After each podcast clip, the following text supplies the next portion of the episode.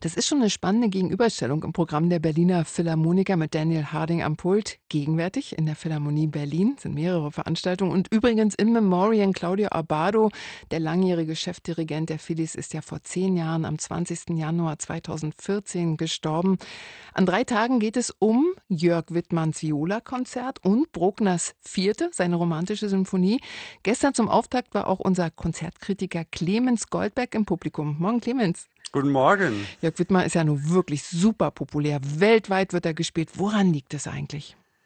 Ja, er ist ein sehr verständlicher Komponist, ohne dass das jemals anbiedernd oder irgendwie seicht wäre. Ganz im Gegenteil, es ist unglaublich raffiniert gemachte Musik. Aber man kann eigentlich seiner Musik immer sehr gut folgen. Das ist so gut durchhörbar gemacht, äh, dass man eigentlich immer weiß, was vor sich geht, auch wenn man es vielleicht erstmal nicht versteht. Aber dieses Verfolgen können und die Klarheit, das finde ich schon sehr bemerkenswert. Das ist ein bisschen wie beim Mozart auch. Also es gibt so ein Oberflächenverständnis Verständnis, was sehr leicht zugänglich ist. Auf der anderen Seite sind aber viele Sachen, die so raffiniert sind, dass man da auch erstmal mehrfach hören müsste, um die alle zu begreifen. Und er ist super originell. Was der aus seiner Wunderkiste zaubert, ich denke immer, wie kann einem so viel Sachen nur einfallen? Wie hört sich das jetzt im, im Bratschenkonzert geäußert? Indem er alles verweigert hat, was man erstmal so erwartet. Also da kommt ja der, der, Dirigent auf die Bühne mit dem Solisten, man verbeugt sich, ja, da kommt der Dirigent auf die Bühne, der Solist ist nicht da.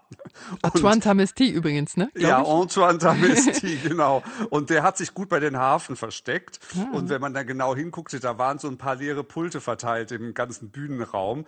Und äh, dann denkst du, ja, Bratsch ist so ein warmes, schönes Instrument. Und da wird er nur drauf rumgeklopft. Das ist dann eigentlich eher eine Trommel und ein bisschen bisschen geschabt und dann werden die Finger auf den Seiten ausprobiert und ganz plötzlich antwortet eine kleine Trommel aus dem Orchester ganz an, am anderen, an der anderen Ecke. Mhm. Und äh, langsam kommt das ein bisschen ins Spiel. Dann fangen die Hafen an zu dialogisieren. Dann kommt ein Klavier mit ins Spiel, dann eine Celesta. Aber der ist immer noch am Trommeln und Klopfen. Und man denkt, der Mann spielt doch ein Streichinstrument. Und das ist aber auch sehr lustig. Das hat wirklich auch witzige Aspekte. Und so langsam geht er dann ins Orchester rein, guckt mal den einen an, mal den anderen. Das ist sehr schauspielerisch. Man kann fast auch erstmal an einen Clown denken, der sich da bewegt. Da kommen natürlich die Streicher irgendwann mit rein. Und äh, das wird auch immer aufgeregter und kämpferischer. Also, wenn das erst noch so ausprobieren ist, dann wird auch argumentiert, dann wird gestritten. Und dann gibt's auch irgendwie mal so eine Stille und dann kommt dann plötzlich ein mordsmäßiger Tubatusch. Äh, aber es ist nicht nur lustig, es ist auch ein bisschen verzweifelt, wie ein Clown nicht nur lustig ist, sondern er ist auch verzweifelt über die Welt und die das ganze Orchester ist im Prinzip die Umwelt. Und wo er sich niemals hinwendet, das ist eigentlich das Publikum. Man fragt sich, äh, ja, Moment, wir sind doch auch noch da. Nein, das ist wirklich ein ein Schauspiel, das da aufgeführt wird, ohne den Bezug zum frontalen oder im Philharmonie sogar rundrum sitzenden Publikum. Und dann kommen wunderbare, stille Momente, ein ganz inniger Gesang. Ich dachte so ein bisschen ans Städtel, an chassidische Gesänge. Und vielleicht ist ja auch so ein chassidischer Weltweiser, dieser äh, Viola-Spieler. Und es sind auch magische Momente, aber auch ein bisschen Verzweiflung über die Welt.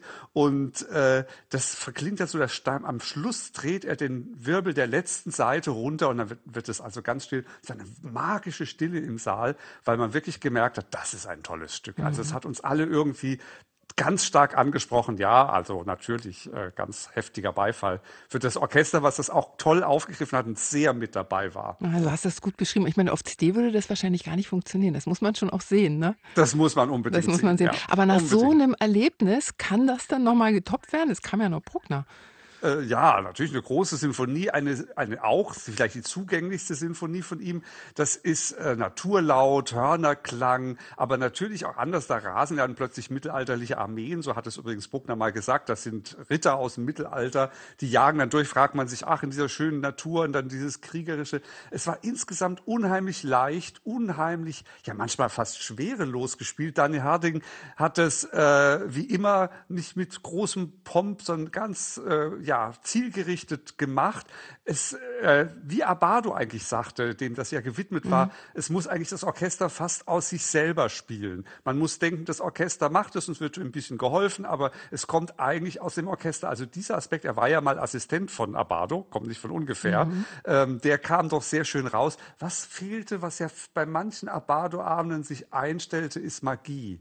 Also, dass man so richtig merkt, wo kommen jetzt diese verrückten Ritterherde eigentlich her und ähm, gibt es da noch mehr Abgründe und äh, gibt es nicht doch noch andere Aspekte, die sich auch wirklich herleiten? Also, dass das nicht einfach so eins nach dem anderen passiert. Es war so ein bisschen ein kleiner Tupfer, aber die haben herrlich gespielt. Also wirklich berückend schön gespielt. Das kam auch von, dem, von der Erfahrung des Viola-Konzerts. Insofern hat es ja weitergewirkt. Die Berliner Philharmoniker mit Daniel Harding, der Bratschist Antoine Tamesti und Clemens Goldberg, alle waren sie gestern in der Philharmonie zu erleben mit Wittmann und Bruckner.